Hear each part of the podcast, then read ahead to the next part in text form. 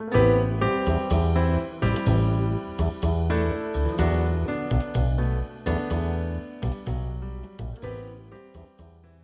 さん、こんにちは。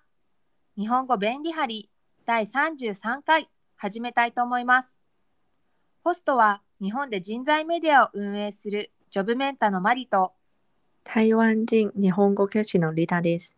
マリさん、今日のテーマは何ですか？今日のテーマはテレアポです。テレフォンアポインターを省略した言葉です。意味は電話でアポイントを取る人のことや電話で営業することを指します。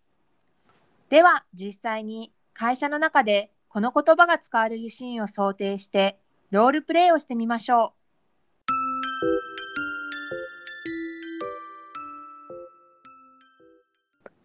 マリさんは新卒は営業職だったんですよね。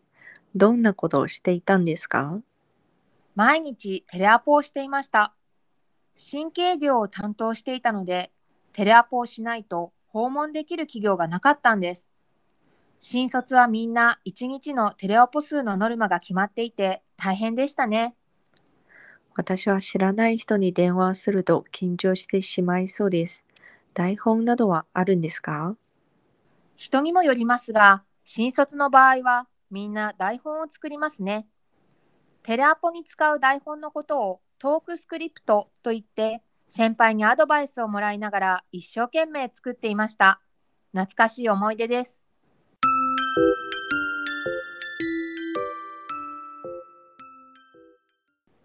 皆さんいかがでしたか？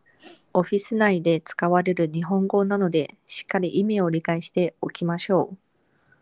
それでは本日もありがとうございました。次回の配信は金曜日です。皆さんぜひ聞いてくださいね。また次回お会いしましょう。